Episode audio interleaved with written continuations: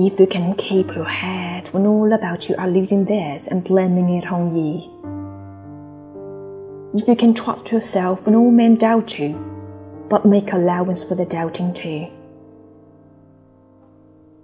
If you can wait but not be tired by waiting, or being lied about, don't deal in lies, or being hated.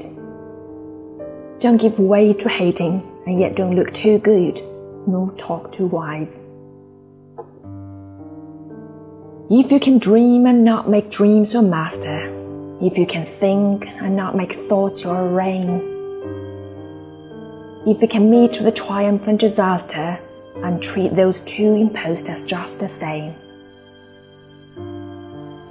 if you can bear to hear the truth you've spoken, twisted by knaves to make a trap for fools, or watch the things you gave your life to broken and stoop and build them up with worn out tools. If you can make one heap of all your winnings and risk it on one ten of pitch and toss, and lose and start again at your beginnings, and never breathe a word about your loss. If you can force your heart and nerve and sinew to serve your ten long after they are gone, and so hold on when there's nothing in you except the will which says to them, hold on.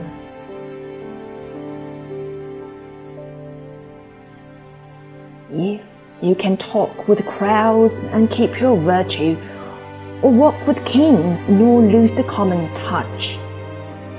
If neither foes nor loving friends can hurt you, if all men count with you, but none too much.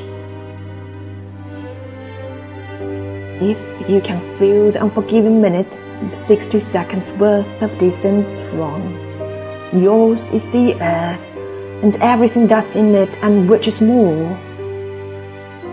You will be a man, my son.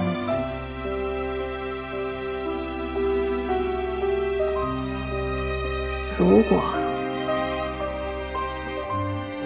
如果在众人六神无主之时， 你镇定自若而不是人云亦云；如果被众人猜忌怀疑时，你能自信如常而不去妄加辩论；如果你肯耐心等待，不急不躁，或遭人诽谤却不以牙还牙，或遭人憎恨却不以恶报恶。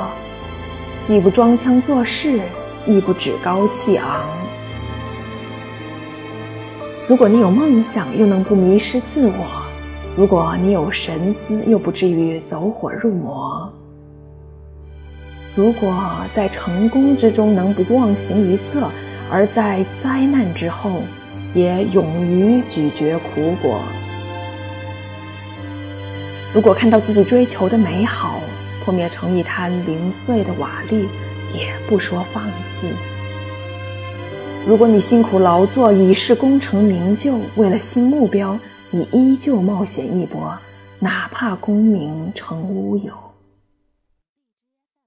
如果你与村夫交谈而不变谦恭之态，与王侯散步而不露谄媚之言，如果他人的爱左右不了你。如果你与任何人为伍，都能卓然独立；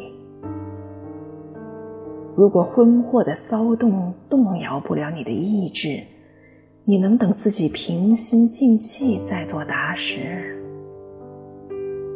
那么你的修养就会如天地般博大，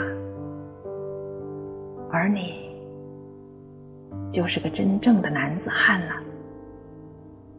我的儿子，